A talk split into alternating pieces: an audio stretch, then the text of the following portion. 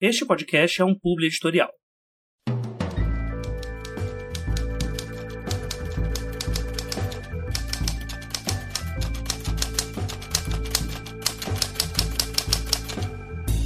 Eu sou a Jota Oliveira e esta é a quinta temporada do podcast Os Doze Trabalhos do Escritor, um podcast com opiniões de autores para novos escritores.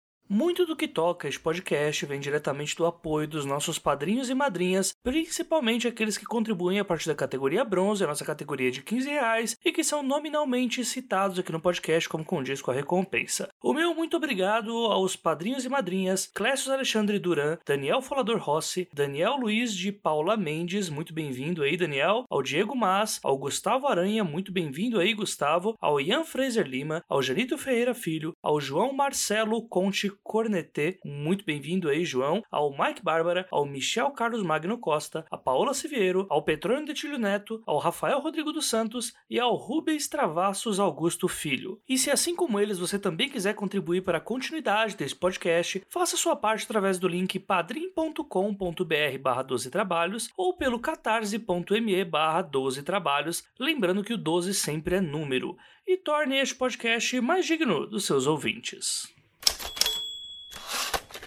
Já faz muito tempo que, acho que pelo menos três anos de podcast, que eu iniciei o assunto sobre contos, né? No caso foi um episódio com o Andrioli Costa e o Santiago Santos.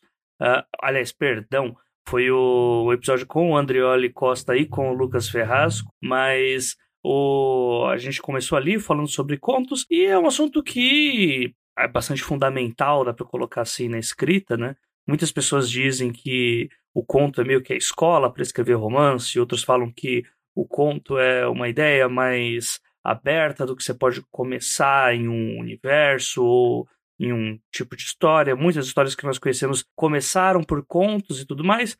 Só que eu nunca trouxe o episódio para falar exatamente sobre contos, né? Já falamos sobre antologias, sobre é, revistas que trabalham com contos, mas nunca parei para falar sobre o conto em si.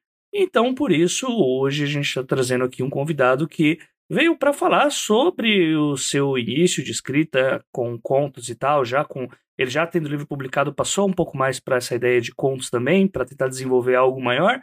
E eu acho que isso é um assunto que é bastante legal da gente colocar aqui, até porque ah, em um momento em que tanto a gente está tendo concursos literários por causa da pandemia e tudo mais, ah, as editoras não têm arriscado tanto quanto arriscou nos últimos anos com relação a novos autores, então a gente tem muito concurso de é, romances, histórias longas e tal, mas também vale a gente pegar um espacinho para falar sobre contos.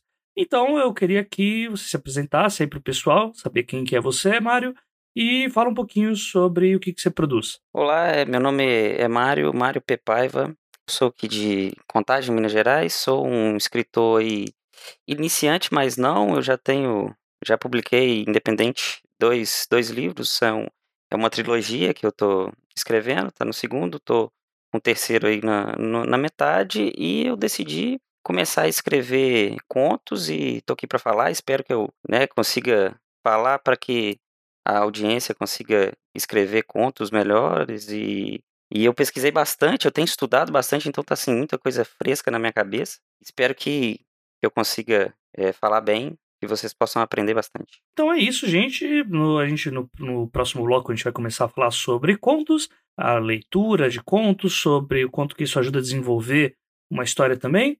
E eu vou pedir para que vocês fiquem aí e até o próximo bloco, porque agora a gente vai para a parte dos recados e dos comerciais da vida ou reclames do Plim Plim, dependendo de com quem que você está falando ou de quem que você está escutando.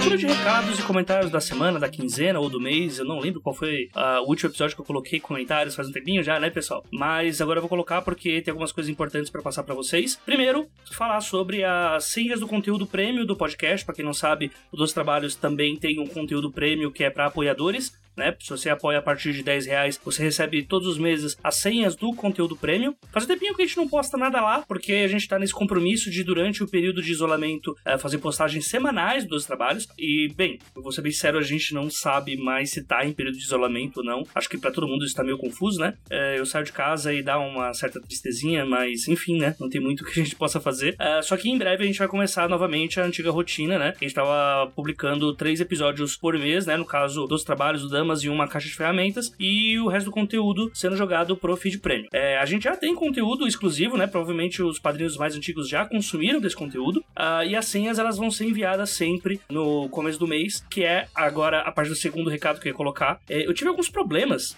na verdade, nos dois últimos meses, com as entregas privadas, né? Não, eu não vou criticar os Correios, veja só, gente. É, eu tô precisando de algumas peças aqui pro meu, pro meu equipamento e essas peças não estão chegando por meio privado, eles estão demorando mais do que o Correio em greve. Então, proteja os Correios, gente, porque a parte privada também não tá muito fácil. É, e eu espero que agora a gente resolva isso, né? Em breve, espero que o próximo episódio já não tenha mais tantas dificuldades para conseguir gravar. Até tenho que agradecer o Thiago Lee lá do Curta Ficção, que durante o período que eu estive lá foi de grande ajuda aí para me livrar desses problemas, conseguir postar o episódio na data correta, mas o ponto é, nesses dois últimos meses houve esse atraso exatamente por conta disso, e aí eu preferi avisar agora que já tá no final e em breve a gente vai resolver esses problemas. E aí, esses apoios e a, as senhas do feed premium, elas estão demorando um pouco a chegar e elas podem demorar não só por esse motivo, mas também por um outro que é a espera para virada dos valores do padrinho no Catarse. Então, alguns ouvintes mandam e-mails falando: "Pô, Jota, eu fiz o apoio já, você não falou meu nome e tal". E isso é meio comum acontecer por conta de que eu preciso por exemplo, se a por motivos do padrinho mesmo, geralmente, que é essa pessoa paga no boleto, por exemplo, é, esse boleto foi pago num fim de semana que demorou para registrar, e aí na data que eu vou ver, fica lá com um pendente, eu nunca tenho a garantia se a pessoa fez ou não um apoio, e aí se eu simplesmente fechar os olhos e falar, não, então está pendente, eu vou colocar, isso vai acabar sendo bastante injusto também com os outros padrinhos que contribuem direitinho. Então, eu tô demorando um pouquinho por causa disso, mas eu já tô conversando com o pessoal do padrinho e do Catarse, e esse problema já já vai ser resolvido, e aí eu vou poder voltar a fazer os posts até pelo menos o fim da primeira semana do mês. Né? É algo que eu tenho que ter a responsabilidade de falar para vocês para simplesmente não, ah, vou fingir que ninguém tá olhando e tal. Problemas ocorrem e eu não consigo não ser transparente nesses pontos, né? Eu acho que existe uma, uma obrigatoriedade minha de não de ter que produzir conteúdo infinito e porque estão pagando e são meus chefes, não. Mas eu acho que as pessoas estão contribuindo e eu preciso ser transparente até um certo ponto, principalmente no que tange obrigações que seriam tanto fáceis de serem cumpridas como enviar as senhas e tudo mais. Então eu peço a compreensão de vocês, em breve eu vou resolver esse problema aqui. E aí a gente vai voltar à rotina normal, é, se é que dá pra gente chamar de normal nesse mundo caótico que a gente tá vivendo. É, outro ponto que eu queria colocar é que em breve a gente vai voltar também com o conteúdo premium do, no feed do podcast, né? É, para quem é padrinho mais antigo já tem acesso a alguns episódios. É, e o que eu posso colocar para vocês é que, além do trabalho que a Clara tá desenvolvendo para passar para vocês, que aí até o fim do ano a gente já vai ter alguma coisa, eu também já tô desenvolvendo algo relacionado ao que eu estou chamando de o projeto secreto. Então vai ter algumas informações aí que estão rolando durante o processo criativo, né? Então vai, eu vou fazer aí uma série de episódios relacionados a como que foi o processo para escrita dessa dessa obra, dá pra gente colocar assim. Bem, vocês vão entender quando sair como é difícil fazer a nomenclatura desse projeto. Então, eu peço que vocês aguardem. Em breve vai ter coisas é, bastante importantes lá, pelo menos eu acredito que sejam importantes para quem tá querendo escrever e tudo mais. E também, para quem não conhece ainda, fica aí esse aviso: quando eu faço os, o envio dos e-mails para os padrinhos, aí já vai também a senha com acesso ao feed premium, a senha que ela sempre se renova a cada mês que passa.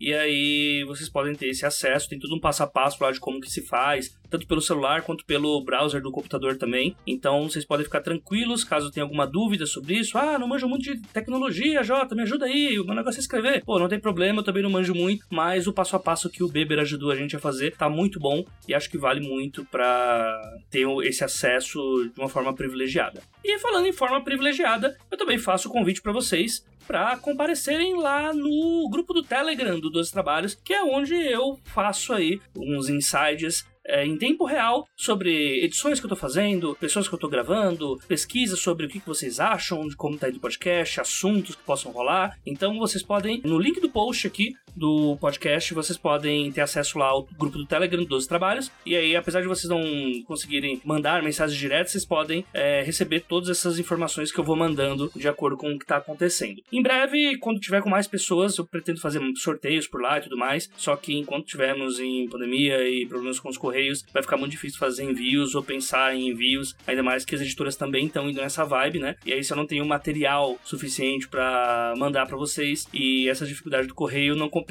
não compensa eu me comprometer a fazer isso, certo? Uh, último recado que eu tenho para passar para vocês é que esse episódio foi gravado com o Mário Pepaiva, né? E esse episódio tá bem legal, eu gostei bastante, foi uma conversa muito legal que eu tive com o Mário. E ele se propôs a fazer um sorteio para os ouvintes do 12 Trabalhos de dois livros que ele já publicou, caso é da duologia dele que chama Abac. E eu vou fazer sorteio para todas as pessoas que forem padrinhos, madrinhas, padrinhas e madrinhas do mês de setembro. Então, todos aqueles que contribuírem com 12 trabalhos até setembro, no caso, contribuir pelo menos com o mínimo de 10 reais, eu vou fazer esse sorteio entre os padrinhos para que o Mário faça o envio. Né? O Mário é um cara bem legal. Eu tenho certeza que vocês vão gostar bastante aí do episódio com ele. E além dessa dica do sorteio, eu também vou deixar claro aqui que o Mário ele tá divulgando alguns contos que ele tá publicando através do Watchpad, que ele inclusive tá fazendo um catarse para isso. E ele tá deixando algumas recompensas lá, como leitores beta. Também é, tem recompensa que vai ter o livro dele e tudo mais. É, então acho que vale a pena apoiar um, mais um autor independente aí, né? Tá tentando o seu lugarzinho à sombra no mercado. E o Mário tem ótimas ideias aí de texto, como vocês vão perceber aí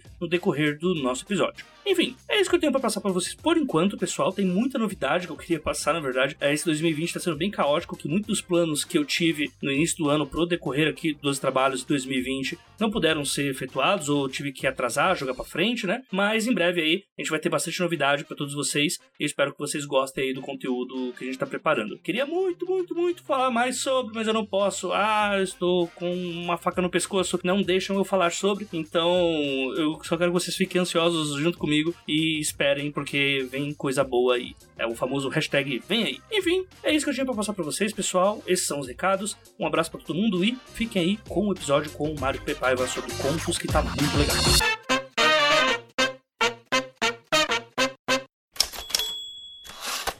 Uh, no fim, como algo que a gente já falou em off, né?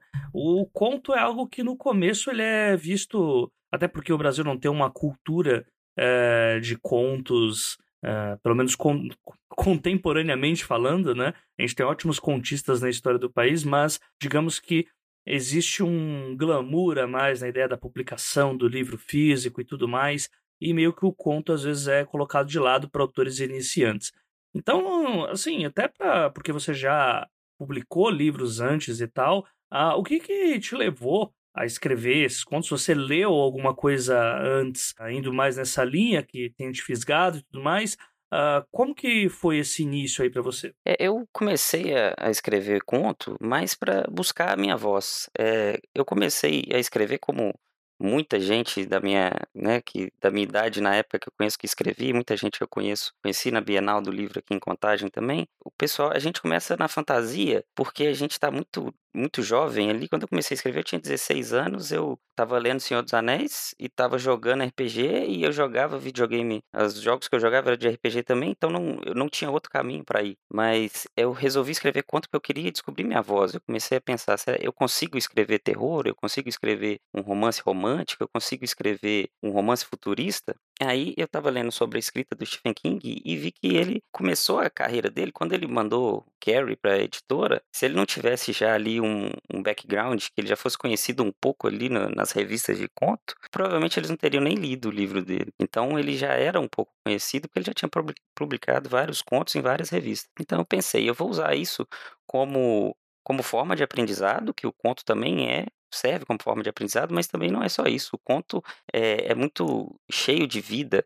Você pode usar, você pode escrever só contos também. Não quer dizer que você vai escrever muita coisa, muito conto só para achar sua voz e depois fazer aquilo virar um romance. Você pode escrever uma antologia só de contos e vários contos diferenciados. E foi, foi aí que eu, que eu pensei, eu vou encontrar minha voz, vou primeiro eu queria escrever um, um, conto de terror, então eu pesquisei bastante sobre o que eu queria, li bastante contos de terror, pesquisei muitos documentários, vi muita, escutei muito podcast, o seu podcast, o gente que escreve também, e falei, vou tentar. E eu percebi que foi muito bom nessa questão da, da velocidade e você mandar para para os seus betas lerem, a resposta é muito mais rápida, aquilo está fresco na sua mente.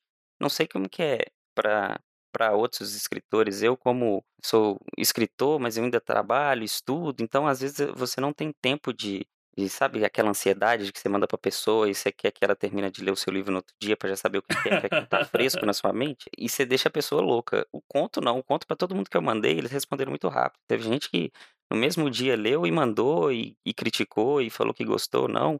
E, então isso é a resposta é muito boa, você cresce, só que aquilo ali que te fez evoluir também ficou bom. Então esse conto que eu tenho, que eu escrevi, eu já escrevi cinco, tem um que está 100% pronto. Eu não tenho intenção de fazer ele virar um romance. Ele poderia virar um romance, mas ele está perfeito do jeito que ele está. Porque quando eu fui conversando com as outras pessoas que leram ele, você senta para conversar, é como se você tivesse contado uma história numa, numa mesa de boteco e tá todo mundo ali conversando sobre a história. Então você não deu tudo, você não mastigou tudo para a pessoa. Eu levando e buscando minha esposa no serviço nessa época de pandemia, ela lia um conto durante o serviço, eu ia buscar, a gente voltava conversando e ela imaginando, não, isso eu acho que aconteceu assim. E geralmente no romance, a pessoa não pode achar que aconteceu assim. Geralmente no romance é, tem que estar tá bem explicado. No conto não, você escreve ali 8 mil palavras, às vezes menos, às vezes 5 mil, então mais. Só que chega no final, a pessoa tira a própria conclusão dela. Ela escreveria aquilo de outra forma. E você também, como escritor, você não tem ali, digamos assim, uma, um apego ao personagem. A gente fala assim, não, você tem que entender que esse cara aqui é bom, você tem que entender que esse cara aqui é ruim. Ele está aberto à interpretação. Depois, no final, ele, você fala que no final, no final o personagem fechou os olhos. A pessoa pode entender que ele morreu, pode entender que não. Na cabeça dela vai ser outra coisa. Então, eu acho que o conto ele tem tantas vertentes assim, ele é menor do que o romance, mas ele, ele é muito mais aberto para na literatura em geral. Ah, e que contos que você leu nessa pesquisa e tal? Pelo que você está falando, aí você me corrija se eu estiver errado. Você foi pro conto, mas já sabendo uh, o que você encontrar como um escritor mesmo, né? Não teve aquele momento catártico em que você lê o conto e fala, poxa, existe esse tipo de narrativa, pô, quero fazer algo do tipo também, né? Então, eu queria saber o que, que você andou lendo para entrar nessa parte, para virar um pouco essa chavinha do da narrativa longa para uma narrativa mais curta. Então, eu já tinha lido alguns contos. É, eu tenho, tem um livro aqui que chama Maravilha do Conto Alemão. Tem alguns contos alemães lá, assim, tem só um dos irmãos Grimm, mas tem outros, é, outros contos fantásticos também. Mas como esse primeiro eu queria escrever de terror, então eu fui nos grandes contistas de terror. Fui ler Lovecraft e Alan Poe. Li, li bastante contos deles, li, tentei ler o Alan Poe, alguns eu li em inglês, e, mas o, o meu conto de terror é diferente do deles. Li alguns de, do Stephen King também, mas o meu tinha uma pegada diferente, mas eu queria ler e entender neles como que na, num espaço curto de tempo eu só tinha lido contos, contos fantásticos, contos é, de romance e, e romântico e futurista, e eu nunca tinha lido de terror, só tinha lido romance. Então eu, eu sabia como é que o Stephen King conseguia é, me deixar com medo ou angustiado lendo O Iluminado, mas eu não sabia como, em poucas palavras, o Lovecraft ia conseguir me, me deixar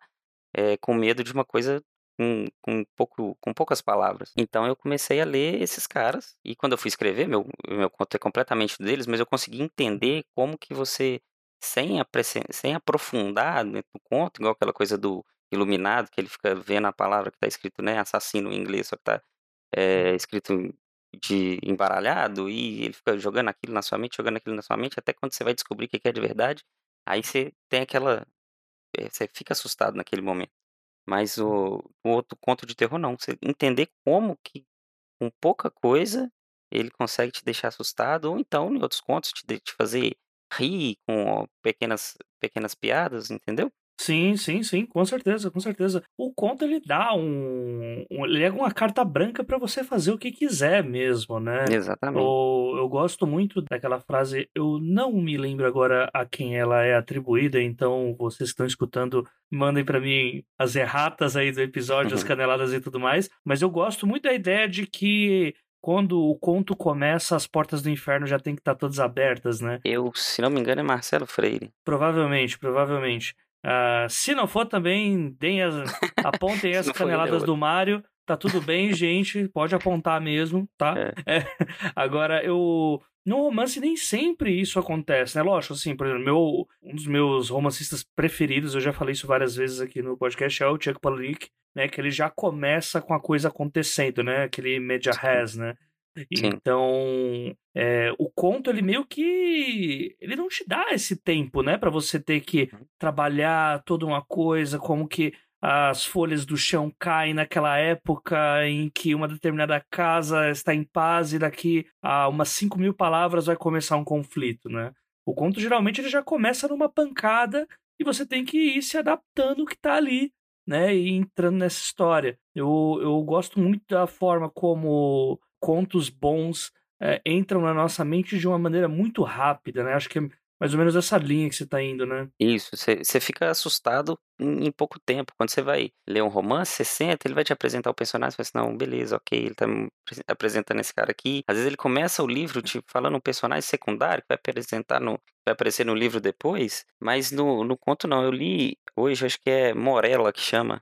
Foi, foi ontem que eu li do Alan Poe que é o cara que ele tem a esposa dele, ele não gosta dela direito. No, no início do conto ele fala que ela toca na mão dele uma hora com a mão gelada e ele sente aquela mão gelada. Eu tava eu, eu senti naquele momento, eu acho que era, tinha poucos pará, parágrafos que, tá, que eu tava no conto e eu já consegui sentir ali a mão gelada da esposa dele que ele não gostava, que depois ele ia vir amar e depois que ela morre e dá uma confusão danada eu consegui sentir ali com no início já tá, mesmo que é, não é um conto que começa com muita ação, mas ele já começa te deixando angustiado. E não sei se é porque você, quando você vai ler um romance, você não senta e lê um livro de uma, de uma vez só. Às vezes pode, você pode fazer isso com um livro pequeno, mas um conto não. Um conto você não para o conto no meio do caminho. Você entra ali, você entra de cabeça naquela história, então ele já começa te dando informação e, e com muito pouca coisa você já tem que estar dentro da história. Então é uma, é uma coisa boa do conto que você não precisa florear muito o começo, mas tem uma parte ruim também, que se você no início ali, se você perder o leitor, ele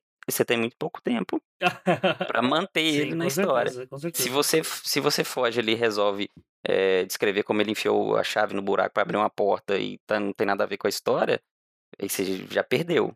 Uhum. Né? É, é numa sentada que a pessoa vai ler. Inclusive, o conto acaba sendo uma ótima escola, né? Mesmo como eu já citei lá na introdução, para autores iniciantes que entram muito nessa ideia do infodump, né? De ficar passando informações numa história que, apesar do romance lhe dar essa abertura para você poder escrever o quanto quiser, o fato de você precisar manter o leitor virando páginas com uma história curta acaba te aperfeiçoando na arte de contar as coisas com muito menos palavras, né? Exatamente, isso te treina bastante. Igual a gente estava conversando em off, se eu pudesse voltar no tempo, eu não teria escrito. Às vezes eu teria escrito depois, mas eu, quando, quando eu comecei a escrever é, Abac, eu teria começado a escrever escrito contos. Eu tinha escrito alguns contos assim na escola, né?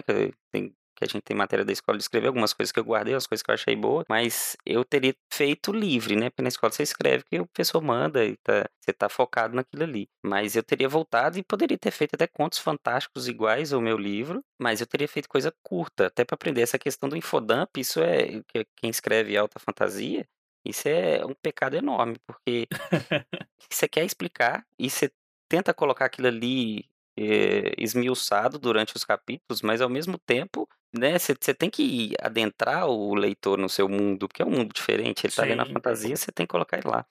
E o conto te treina, porque se você conseguir escrever conto de fantasia, eu comecei a escrever um, no conto de fantasia você não tem como fazer infodump. Então isso vai, vai te, te treinar e vai te tornar um escritor melhor. Não que você né, use o conto só para isso, mas é ótimo. E, e você saber onde você vai colocar o, clima, o clímax no, no capítulo, e se você escrever, depois que você for, for usar esse conto, e quando você for escrever um romance, você usar cada capítulo como se fosse um conto, igual Vidas Secas. Vidas Secas tem gente que acha que é um romance, tem gente que acha que são vários contos. Você pega o seu livro e cada capítulo você vai fazer uma história para prender a pessoa como se ela estivesse lendo um conto, é, eu assim, como leitor, não tem nada pior do que você. Eu não consigo parar de ler um, um livro bom, é claro, um capítulo no meio do capítulo. Não tem como. A não ser que no meio do capítulo a história está perdida, tem que chegar até o final e finalizar aquilo ali. Então, se você escreve seu romance como cada capítulo fosse um conto, cada capítulo, claro que você não vai conseguir todos os capítulos do livro ter um clímax, acontecer alguma coisa, mas cada capítulo ter um clímax e um final bom que vai instigar a pessoa a pensar o que, é que vem depois, então isso vai fazer o seu romance ficar muito melhor. Mais dinâmico. Sim, com certeza, com certeza. Dos nacionais, até, que eu, eu costumo focar muito mais nos nacionais aqui no podcast por motivos óbvios, né? Por a gente quase sempre trazer. Quase sempre não, na verdade, a gente sempre traz autores nacionais para vir aqui conversar, né? Tem um melhores coisas que eu vi sendo lançadas em 2018, que foi o, o Alta Maga Josefa da Paula Siviero. Ele funciona exatamente nessa linha, né? De vários contos, eu gosto de chamar de caso do vilão da semana né? Para aqueles uhum. que foram apedrejados com a época de Smallville e outras séries da CW, sabe mais ou menos Sim. do que eu tô falando, né? De uhum. sempre ter aquele aquele casinho para ser resolvido, lá é, Supernatural, esse tipo de coisa. Uhum, e no fim essas histórias elas se entrelaçam, né? elas vão contando uma narrativa, mas dá para você ler um conto de cada vez e conforme vai pegando a gente nas coisas que são narradas, é, faz um laço bem legal ali entre um conto e outro, né? E dá até para você aos poucos ir tocando uma narrativa ali, né? Que vai acontecendo entre esses casos. Então é realmente como você falou, é uma abertura muito legal, assim, dá para dá para você fazer o que quiser e treinar esses fundamentos, né, da literatura que são, sim, eu acho que é não dá para você pensar em escrever algo sem pensar em dia a dia atualizar a forma como você causa tensão na pessoa que está lendo, o clímax, uh, os plot twists também, né, as viradas, os ganchos e tudo mais. O conto ele é, é muito que você aprender isso de uma forma bastante rápida, né? Isso, exatamente. Eu, eu queria escrever, quando eu fui fazer esses, esses contos, o terceiro ou quarto, se não me engano, é, eu queria que fosse uma personagem mulher e e eu escrevi esse conto e eu pensei, eu, eu quero fazer, eu sabia que eu não ia mostrar ele para ninguém. O bom do conto, do conto é isso também, você pode escrever e você não precisa mostrar para todo mundo. Se você assistir um filme que você não gostou do filme e fala assim, eu teria feito melhor, você pega e faz aquilo ali virar um conto e tenta dar um final uhum. melhor.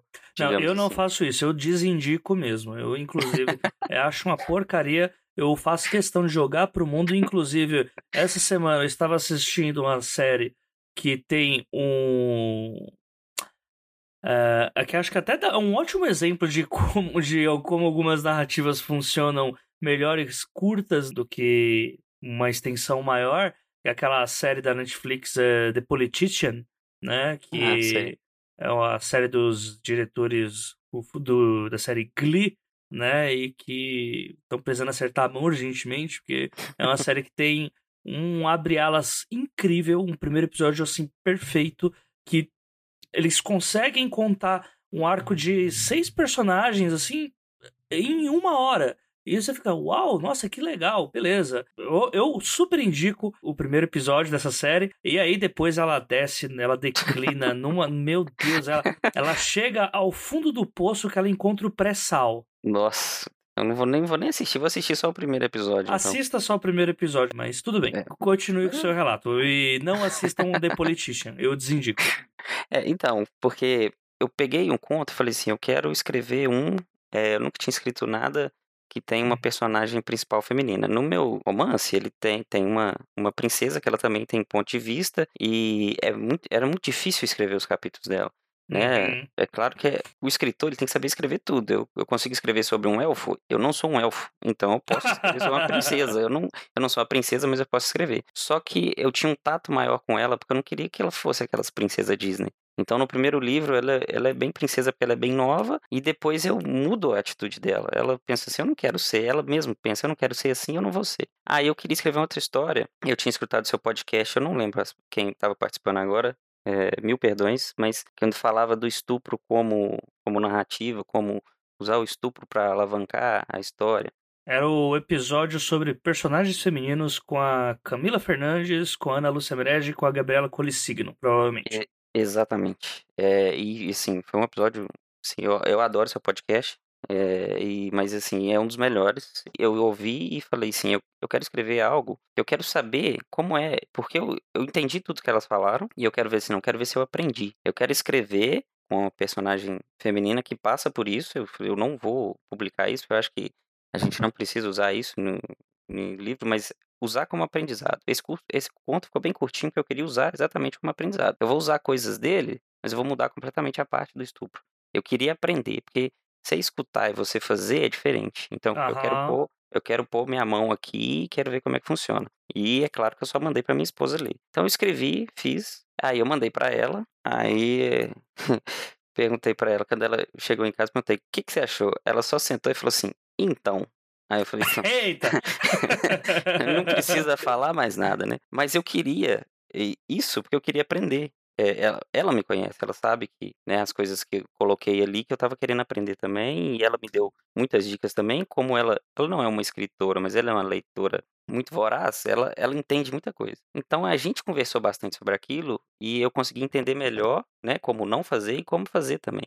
Eu quis, eu quis aprender para futuramente, porque eu, eu espero nunca usar isso em uma história, assim, porque eu acho que é uma coisa muito complexa, e, mas às vezes você pode precisar, às vezes você pode precisar ter uma coisa parecida, e às vezes você pode é, ter, tá lendo no livro de alguém e precisar indicar melhor aquela pessoa, né? Porque a gente lê muita coisa hoje em dia, principalmente no Watchpad. Aham. Então isso, isso me ajudou demais. E, a, e ela falou assim: não, a história tá ótima, tudo que acontece na história tá ótimo. Aquela parte que o que acontece é que não ficou boa, que não precisa ter, mas ficou boa. Então eu vou fazer a mesma coisa que aconteceu na história, só que vou tirar essa parte de fora. Eu queria construir o personagem, construir a situação para eu entender que aquilo ali não cabe, para eu saber como que não se faz, uhum. é, e o conto é bom por causa disso. Como é que eu escreveria um livro todo sobre a, uma mulher que passou por isso e no final do livro o que, é que vai acontecer com ela? Não ia escrever, né, 80 mil palavras sobre isso. Até porque tem N questões aí, né, e é até legal quando você fala de, ah, não, pô, o escritor tem que saber escrever tudo. Eu não sou um elfo, mas eu posso escrever sobre elfo. Só que uma coisa que eu reparei já há um bom tempo é que, assim, é mais difícil a gente escrever sobre o que existe do que sobre o que não existe. Ah, com certeza. Né? Porque, querendo ou não, a gente afeta outras pessoas com aquilo que a gente escreve. Um livro em si é um objeto que ele faz você viver outras vidas, mas também faz você. Ele desperta sentimentos em você, né? Sim. Então, se eu vou fazer a história de um. Vou, vou, vamos pro clichê máximo aqui, um clichê capacitista do personagem, que ele é cadeirante, uh, e aí quando ele fica super poderoso, ele ganha o movimento das pernas novamente, e a partir daí ele é útil né? Isso, é. de certa forma, é um clichê que já foi usado várias vezes, né? É. Mas que a mensagem ali por trás que você passa é: pô, beleza, ser um cadeirante é um cara inútil. É. Só que e quando você se livra disso, você passa a ter uma jornada. Ou também a, aquela ideia do personagem que começa idoso e aí é como o idoso não tem direito à jornada, porque o único caminho dele é a cova, ele vai lá e se o personagem vai lá e rejuvenesce, né, e para continuar uma jornada. A mensagem que a gente passa por trás disso é bastante complicado porque você está mexendo com pessoas, está transmitindo sentimentos para a pessoa que está lendo, né? E eu acho que até vale falar um pouco é, na semana retrasada teve um caso desse para quem está escutando esse episódio em 2030, perdão, não precisa consultar o calendário, mas até, eu até fiz uma thread no Twitter sobre isso, sobre usar certas ferramentas para chocar, né? Só que o choque em si, ele depende de que a pessoa seja pega desprevenida, né? É, muita coisa de Clive Barker, ou até do próprio Stephen King, uh, trazem ali um, um, desconforto porque você nunca imaginou aquela situação.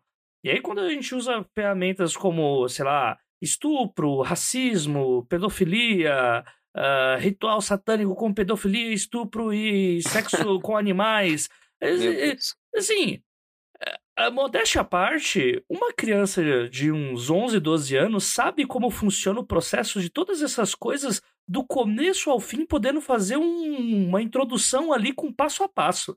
Então, logo, isso não choca. Né? Nada é Sim. é novidade ali. Até tecnicamente eu acho pobre. É. E são coisas também que a gente tem que só combater, né? Não tem que, às vezes, falar sobre, não se não estiver ajudando ninguém, é igual você falou do cadeirante, se não está ajudando ninguém, não fala sobre, né?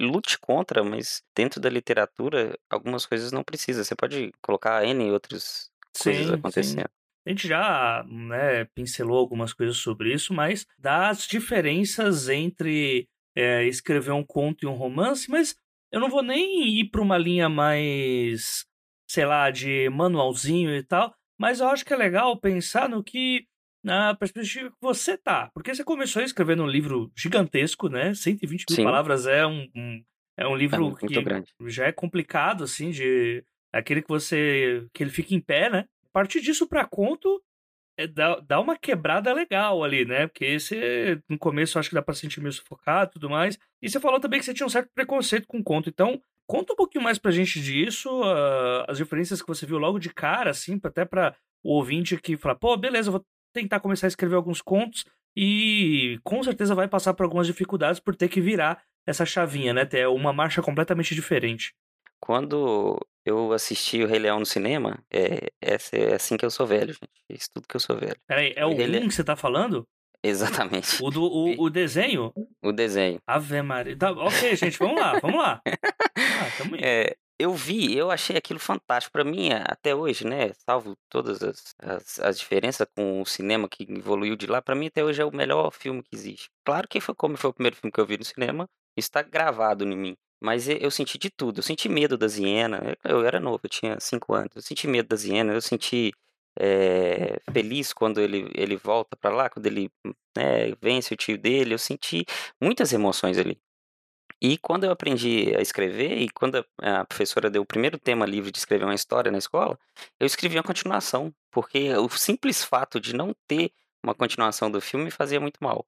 Eu queria ver, tipo assim, por que, que esse filme Tartarugas Ninja tem três filmes o Rei Leão só tem um? E- e- sabe, na minha cabeça de criança eu não entendi. Então, primeira, eu escrevi uma continuação, uma continuação assim, como se fosse, né, uma história ali que era o Zazu, que é o pássaro, né, que é o mordomo ali deles, voltando pra casa dele e ele chegando na onde que ele é um reino e ele tendo que lutar com com os problemas dele, entendeu? Fica focado ali só nos pássaros, no reino dos pássaros e ele ele tinha que herdar ali o reino dos pássaros, digamos assim, que ele era sucessor do pai dele, que era o rei, e ele tinha que lutar com aquilo. E eu escrevi isso, era um conto, era pequeno, eu não tenho isso mais. Aí quando eu fui voltar a escrever, e aí eu fui direto pro romance. E o romance é muito pesado, é muito difícil. Você quer escrever, você quer ir logo pra batalha. A batalha do a última batalha no final do meu livro, eu já escrevi ela. Eu escrevi ela antes de eu terminar o primeiro livro, porque você quer escrever a coisa boa. E quando eu fui escrever, voltei agora a escrever conto, eu não senti sufocado, eu, eu fiquei feliz. Toda a sua ansiedade vai embora. Você começa, se você quiser começar no meio de uma batalha, você começa. Claro que romance você pode começar assim também.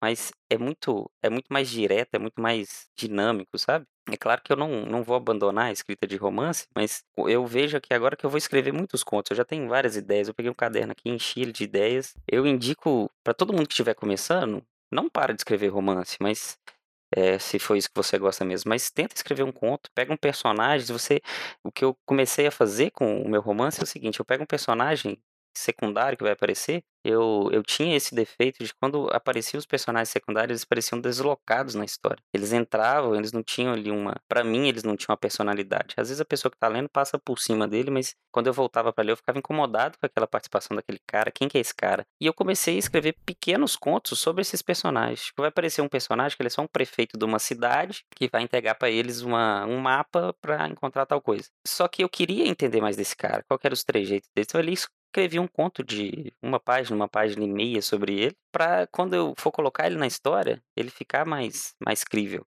Então, eu gosto de usar muito isso. O meu vilão, ele, tem vários capítulos dele, vários contos dele é, separados da história que eu não vou colocar no livro, mas que eu coloco para quando ele aparecer na história e saber o que, que aconteceu, por onde que ele passou, qual foram as maldades que ele fez. Eu tenho isso escrito, não tá no livro, mas é, é tipo um guia, sabe? Uhum. Quando eu fui começar a escrever conto, é, voltei agora para escrever, eu percebi que é, é, muito mais fantástico escrever isso. Você pode fazer contos com os mesmos personagens separados, você pode é, escrever um conto, igual eu falei, um cara sozinho numa fila de um banco, um cara preso dentro de casa que ele não pode sair, né? Tá igual tá todo mundo agora, que eu pelo menos deveria estar, tá, já passou, não sei. Se você tá, igual você falou, você tá ouvindo esse podcast 2030, coronavírus já acabou? É, no Brasil então, provavelmente não, mas continue. Provavelmente ainda tem, é. Aí, isso foi, foi, foi fantástico. Eu fiquei o tempo todo pensando, por que, que eu não fiz isso antes? Por que, que eu não fiz isso antes? Todas as outras histórias que eu tinha ideia, que eu comecei a escrever como se fosse um conto, eu parei e olhei e falei eu escrevi como se fosse um romance, eu parei e olhei e falei assim, isso não é um romance, isso é um conto. Por isso que eu parei na história aqui, porque ela já, já era pra ter acabado, eu não precisava ter descrito a hora que esse cara achou esse carro e tentou fazer uma chupeta na bateria dele para ele funcionar. Ele, simplesmente eu devia ter colocado ele já dentro do carro e funcionando e partido pro conto, entendeu? Uhum. Então, como, como narrativa, é, tem, tem me ajudado muito e eu, eu não senti esse baque na hora de mudar exatamente por causa disso, porque eu já escrevia, sem saber, eu fazia esse background dos personagens como se eu estivesse montando uma ficha de D&D, ficha de RPG, para quem, pra quem joga, jogou Dungeons and Dragons aí, faz o background do personagem para ele participar. Então eu fazia isso, então vir, virou pequenos pequenos contos, entendeu? Sim, muito bom, muito bom. E eu, assim, particularmente, eu prefiro muito mais a descoberta de personagens através de contos do que seguindo todas as insira aqui a dica que já te mandaram para conversar sozinho com o seu personagem. Eu, assim, Nada contra o pessoal falar, não, faça perguntas pro seu personagem e ele vai responder. Faça, sei lá, pense nele numa situação e tal e tente escrever essa cena. Cara, se fizer um conto fica muito mais fácil, sabe? Você consegue saber muito mais coisas sobre eles, consegue saber coisas que funcionam, coisas que não funcionam. Inclusive, é isso que eu tô usando hoje no que eu tô chamando de projeto secreto, hashtag vem aí, né? e eu tô trabalhando em quatro mãos, né? Tô trabalhando com outro escritor e eu mandei um conto para ele em cima da, do personagem que eu quero trabalhar. Ele me mandou um conto do que ele tá querendo trabalhar e assim a gente conseguiu já definir uh, quem é de quem, que personagem faz o quê. E por ser um, uma história que ela vai se passar com dois sotaques diferentes, duas formas diferentes de se comunicar, é uma grande complicação pra gente ter, pô, tá, mas como que esse personagem aqui falaria é, nesse momento comigo, né? O meu personagem eu sei as falas, eu sei como é que ele, quais são os trejeitos, mas o do outro eu não vou saber. E o conto você consegue desenvolver até isso, né? Você consegue desenvolver qual, qual que é o, o, o, vício de linguagem do teu personagem, se ele é um cara mais raivoso, se ele é um cara mais calmo, que é, depois se torna mais raivoso até do que as próprias pessoas são raivosas, né? Aquela, aquele clichê da ira do homem tranquilo, né? Dia de e, fúria. Isso, e dá para trabalhar um monte de coisas em cima disso. Esses que eu estou escrevendo agora, eu estou planejando, eu vou lançar eles no Notepad, depois na hora que for fazer o jabazinho eu vou explicar melhor. É, eu quis fazer uma antologia que são vão ser 10 ou 12 contos do trabalhador brasileiro. Assim, todo. Eu tive essa ideia de ver o que está acontecendo. Tipo assim, a gente sabe o que está passando no, no, país, né? A gente está aí, é, todo mundo com medo de sair de casa e o pessoal que está no supermercado ali, o pessoal da caixa do supermercado, por exemplo, eles estão trabalhando ali e, e tá passando, né? Gente ali que ele não sabe se está doente na frente dele, ele está tendo que trabalhar, ele continua ganhando pouco e eles estão, digamos, se você faz home office, você é privilegiado sim, né? É, com certeza. Eu sou eletricista, né? Nem cheguei a falar nisso porque a minha profissão eu não, não me define sim o que eu escrevo, mas eu sou eletricista e a gente está na linha de frente. Eletricista de concessionária de restabelecer luz, sabe? Uhum. A gente não uhum. pode parar, igual o pessoal do supermercado. E quando passar a pandemia, ninguém vai lembrar deles, não. O pessoal do supermercado vai continuar ganhando um salário mínimo ou menos. E, e foi isso que me motivou, assim o povo que está com raiva por dentro a caminho do centro e está cada vez com mais raiva e cada vez o centro parece que está mais longe, parece que o ônibus está mais cheio. E isso foi me indignando e assim, a gente luta no sindicato, eu faço parte do sindicato onde eu trabalho, e, mas a, a leitura é meu modo de conversar com o mundo. Então eu peguei, serão esses contos do trabalhador, só que não é só o que o trabalho, porque senão é, é chover molhado. É falar o que está acontecendo. Ah, a pessoa que está no ônibus cheio. Isso acontece com todo mundo. A pessoa está lá dentro do ônibus cheio, lendo de uma pessoa que está no ônibus cheio, ela não vai gostar. Então são contos do trabalhador que todos têm um quê sobrenatural. É, tem um que é o, o, cara que ele quer bater as metas para ganhar uma promoção onde ele trabalha e ele só que o chefe dele nunca dá promoção para ele aí ele como ele fica preso no dia que ele vai ganhar a promoção dele. Todo dia ele acorda e é o mesmo dia, sabe? Então tem esse aqui ah, diferenciado. Tem um outro que ele, ele é um frentista e a vizinha dele de frente morre e deixa uma herança para ele. ele mal tinha contato com ela, só que a família dela começa a perseguir ele, claro que deixou coisas para ele. Tem uma vigia de um, de um shopping que encontra uma criança perdida lá, do shopping de noite, aí ele fala que tem uns monstros perseguindo ele, e ela não acredita e depois ela ver que tem monstro mesmo. E todos eu coloco um pouco assim, o frentista é o que ele sofre no serviço dele, é esse cara também da, que é atendente de um correspondente bancário que ele sofre, poucas coisas colocando do trabalho, que eu tenho experiência em vários ramos. Essa moça que ela é uma, ela é uma vigia do shopping, ela é uma vigia, ela é mulher, o que que ela enfrenta de diferente por ela ser mulher na profissão dela. E isso, sim, muito pouco, mas eu queria uma coisa que o trabalhador fosse ler e se identificasse. Inclusive, como eu sou eletricista, eu tenho um que é dois eletricistas que saem para atender uma falta de luz, assim, no, rural, que é o que acontece muito com a gente aqui. Você vai no meio do mato de noite chovendo e, e simplesmente o carro para de funcionar, não tem sinal de, de celular e, e eles estão perdidos. E eles tinham visto que no, no início é, eles veem que uma onça fugiu do zoológico no, no, no início do conto e depois eles estão perdidos no meio do nada e eles começam a ficar preocupados com, com essa onça que vai aparecer. Então, minha inspiração foi isso, foi colocar no, no papel, né, no caso no Word aqui, todas essas aflições do trabalhador com o que é a mais. Porque o cara que é eletricista trabalha na chuva, no escuro de noite, ele não precisa de ter uma onça atrás dele para ele estar tá sofrendo. Mas eu queria colocar uma coisa diferente para o pessoal ler se identificar e que tenha assim, um final diferenciado. Sabe? Olha aí, ó. É praticamente uma antologia do chão de fábrica aí, gente, tá vendo? Antolo... Exatamente. Vai ter um do cara do chão de fábrica também, porque eu também já trabalhei no chão de fábrica. Olha aí. Cara, legal, legal mesmo. Eu fiquei ansioso aí, eu quero ler isso daí, cara. Tipo, achei pelo menos as ideias de conflitos assim bem interessantes pro e normalmente é algo que não é muito abordado. Eu gosto muito de, de pensar em como que surgem as ideias, sabe? Porque cada um tem um modus operandi completamente diferente, né? Aí Sim. você, pelo que você está falando aí, dá a entender que você está realmente colocando ali uma realidade que você está vivendo, né? Tipo, dá uma facilidade até mais para você escrever, né? Porque é como se você estivesse botando um pouquinho de você mesmo dentro daquela história, né? Que é, é você não Isso. precisa tentar se colocar tanto em, no corpo de outras pessoas, né? Na cabeça de outras pessoas. E eu, eu sempre falo pessoal, acho que é uma dica muito boa pra galera é reparar muito nas coisas que estão à volta, né? Tipo, reparar naquela naquela tiazinha que vai comprar o pão na padaria às 6 horas da manhã e compra 25 pães e você sabe que ela mora sozinha, você fica, uau, tá, o que, que ela quer? O que, ela, que ela vai fazer que com que ela vai fazer, cara? Tipo, ela, ela, pode carregar uma calibre 12 naquela, naquele saco, né? E ser o, o dia de fúria versão idoso, sabe? E, é. e já é uma ideia ótima, saca? É, tem, tem até uma piada, acho que é Family Guy, eles vão fazer uma piada com Stephen King, ele, tipo, ele tentando convencer a editora a lançar o conto dele de terror, número, sei lá, 250. Ele fala, aí ele pega na mesa do cara, ele pega uma, uma lanterna e fala assim: é uma lanterna assassina.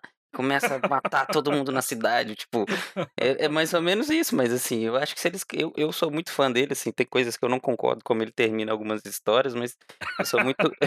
eu acho que todo mundo tem essa crítica, mas é pelo, principalmente pela Torre Negra, eu sou muito fã dele, mas e se ele fosse escrever, às vezes ficaria bom também. Então, só dele colocar o nome dele no livro, vende também, né? Tem isso. Mas por que, que você não pode fazer isso? Por que, que não pode ser. É, o Rob Gordon fala muito do gato dele, né? Por que, que não pode ser seu gato que começou a, a brigar, brigar com seu modem de internet e o modem de internet criou vida, tipo Skynet, e começou a atacar ele, entendeu? Uhum. né, nada te impede. E, e esses contos do trabalhador, igual você falou, como você tem a vivência, como você sabe como é que é, todos os contos que eu escrevi, eu já trabalhei em uma coisa parecida com aquilo. Então você sabe como é que é. A pessoa que lê, que trabalha naquilo, ela, ela vai entender. Você, é muito mais fácil, a ideia flui demais. Esse do correspondente bancário eu escrevi em um dia. Eu sentei, eu já trabalhei, eu trabalhava de atendente no correio, então tem isso, tem de meta, de fila, cliente falando na sua cabeça e você tá preso no mesmo dia e parece que você tá preso realmente. E ele fica realmente preso no mesmo dia, ele até demora para ver que ele tá preso no mesmo dia, de tanto que é a rotina dele. E eu sei que todo mundo que trabalha no banco, trabalha atendendo o povo, quando lê, vai se identificar. E, e para os escritores também, como né, é um, grande parte do seu público, eu também tenho um também que chama Acampamento de Jovens Escritores, que é um, um escritor famoso, como se fosse hoje, ver, o André Bianco fizesse um acampamento e cobrasse uma entrada, assim, fizesse um sorteio, tipo fábrica de chocolate. Uhum. Ele vai escolher as pessoas que vai, e lá nesse acampamento ele vai dar um curso intensivo de escrita com a promessa que vai todo mundo sair dali escrevendo um romance. Só que no meio desse acampamento começa a acontecer umas coisas estranhas e a personagem principal, que é a Alice, ela vai perceber que esse, esse escritor que tá lá, ele tá tem alguma coisa bizarra por trás, entendeu? Então, e é quando ela chega lá, ela chega vislumbrada, que ela vai aprender com o ídolo dela, e eu acho que todo mundo que é escritor, ela no, no livro ela tem 16 anos, eu tivesse 16 anos, se chegasse o Eduardo Lá pra mim, talvez não, quando eu de 16 anos não era fã do Eduardo Spohr, mas se chegasse, sei lá, se o Tolkien renascesse na minha frente, me cobrasse qualquer coisa pra me, ensinar a escrever, eu ia. E, e eu acho que todo mundo vai se identificar que quando a gente é escritor com 16 anos, a gente quer escrever, né? Eu escrevia e falava assim, nossa, isso aqui tá melhor do que o Senhor dos Anéis. Eu tinha 16 anos, e quando você tem 16 anos, tudo é lindo. E a pessoa, quando lê, ela vai, né? Ela vai focar naquilo ali. E, e falando de novo do benefício do conto. Se fosse um romance, não ficaria tão bom, porque eu ia ter que explicar muito mais, assim. Talvez eu conseguisse, ia ter ali um infodumping dos, dos próprios personagens que aparecem, os personagens secundários, desnecessário. E os personagens que aparecem ali, os outros escritores que tem lá, você vai dando os estereótipos das pessoas que você conhece na Bienal. Quando você vai na Bienal, você vê cada tipo de escritor, cada um mais fantástico que o outro. Então aparece um, aparece o outro, tem uns trejeitos assim. E se fosse um romance, eu ia ter que explicar demais. E quando eu li de novo, né, eu deixo ele guardado um tempo, depois eu volto para ler, eu leio e falo assim, o que, que é que, que é essa pessoa? O que, que ela tá fazendo aqui? Só que, como eu não coloquei lá, fica livre na minha imaginação para ela ser digamos assim, que eu quiser dentro daquele estereótipo dela, sabe? Muito bom, muito bom mesmo, cara. Adorei. Adorei mesmo. Acho que dá para o pessoal pensar em como começar a criar seus próprios contos, indo nessa, nessa vibe de ideias aí, esse, esse brainstormzinho aí que a gente acabou de fazer, que eu acho que é tiro certo, cara. Assim, porque acho que, pelo menos quando eu comecei a escrever mais conto, uma das dificuldades que eu tinha era, tipo, aquela ideia de, não, pensar só na história gigantesca, tá ligado? Não, não precisa, né? Tipo, a gente mostrou aqui de várias formas que dá para contar histórias bem mais curtas, histórias que nem precisam acabar, talvez. Mas Stephen King já foi citado várias vezes aqui, então é isso. É, então, eu acho que dá pra ir nessa linha. Eu tenho certeza que foi um episódio que o pessoal vai gostar bastante. Espero que gostem muito. Então, vamos lá pro Jabá, cara. Tipo, a gente chegou aqui, estamos falando de contos, esse episódio aqui, ele é teu né? E para quem gostou de tudo aí que foi dito nesse episódio, para quem gostou e tá disposto a começar a escrever seus contos e tal, mas também tá afim de saber quem que é, quem que é o Mário, não façam piadas agora, por favor. não sabe cê... meu sobrenome ainda. Oh, God, não. Enfim, fala aí um pouco do que, que você, você faz, Mário. Qual que é, faz seu jabá, vende seu peixe aí pro pessoal. Então, é, estamos aqui falando de conto, né? Mas se ficar, tiver ficado curioso em ler o meu livro Aba, que ele tá na, na Amazon, só você pesquisar é, como ideias boas quando você é jovem. Não coloque esse nome no seu livro, o nome da cidade que ninguém vai entender que eu tenho que soletrar para todo, todo mundo é a-B-H-A-C-K-Y. Não coloque o nome do seu livro assim, mas se você tiver tido curiosidade de ler, ele está lá. É, eu vou postar agora o primeiro desses contos dos trabalhadores que eu falei. Eu vou postar o primeiro lá no Notepad, provavelmente quando o episódio for no ar já vai estar tá lá, vou te mandar o link. É, e vou criar um, um crowdfunding para me ajudar. Eu vou colocar o limite dele baixo, assim, só o valor que eu para eu poder lançar o próximo conto. o próximo conto já está pronto, eu, eu juntei dinheiro e consegui revisar e fazer uma capinha bonitinha para esse primeiro. Então, só o valor de eu pagar a revisão e fazer a capa do próximo, assim, se você gostar. Então, eu criei algumas é, alguns valores assim de, de com algumas recompensas só para incentivar a pessoa. Claro que o valor é liberado quanto que a pessoa quiser, se quiser ajudar, se tiver gostado é, de 1 a, até 10 reais, ela entra no, no, no, na lista de e-mail que vai receber, né? O, assim que eu lançar o, o próximo conto, ela já vai receber o e-mail avisando que está lá.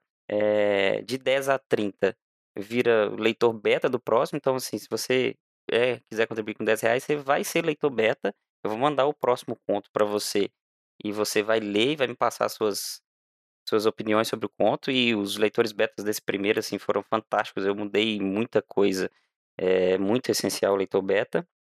E tem a categoria de 30 reais, que você, além de virar leitor beta, eu te vou enviar, né, sem, sem cobrar o frete, o primeiro volume do meu livro. E 50 reais, leitor beta, e mando o volume 1 e o volume 2 do meu livro. Né, enquanto durarem os estoques, que não são muitos não é muito grande. E se quiser me encontrar nas redes sociais, estou no Twitter, arroba Neto, e no Instagram, arroba Paiva. Os dois é diferentes também, porque não tive esse planejamento estratégico aí, mas eu já tenho essa conta no Twitter há muito tempo, eu não, vou excluir ela. Lá eu falo de futebol e de outras coisas também, de muito de política. Infelizmente, a gente tem que falar muito disso hoje em dia. É, de política, dia, desculpe. Tá é, de política, desculpa, mas tem que falar, senão a gente vai. Né? Estamos morrendo, literalmente.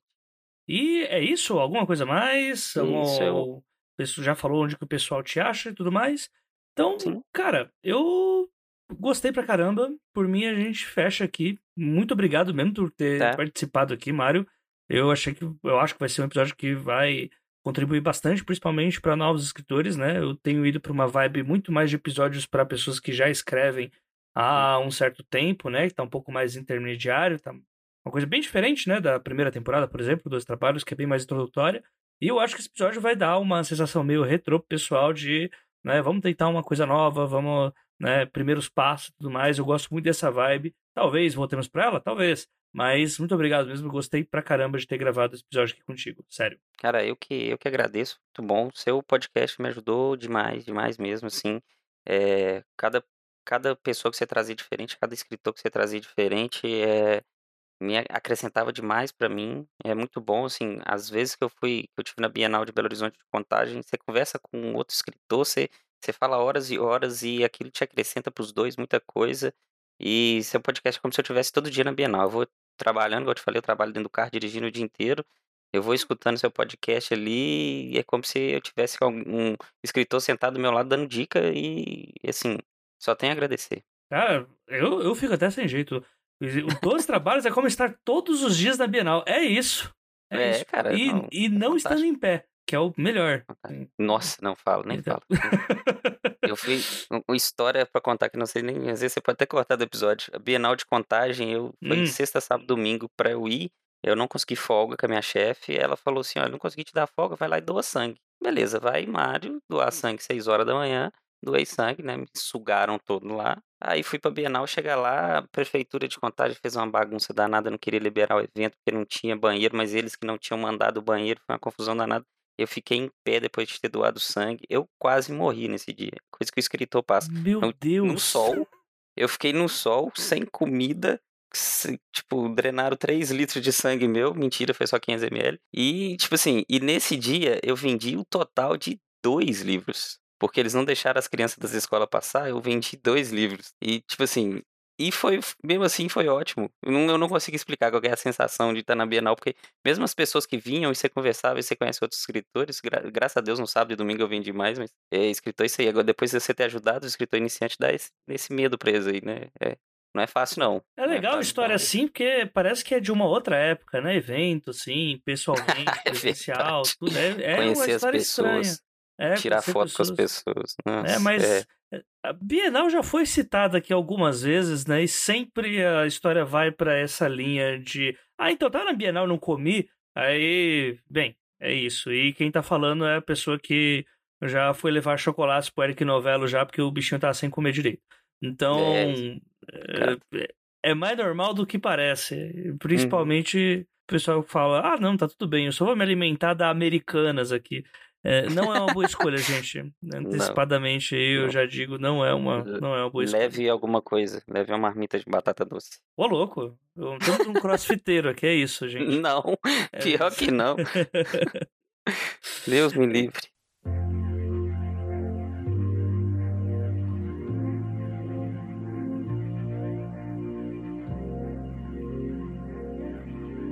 Chegamos ao fim de mais um episódio aqui do podcast Os Doze Trabalhos do Escritor, mas ele não precisa necessariamente acabar por aqui.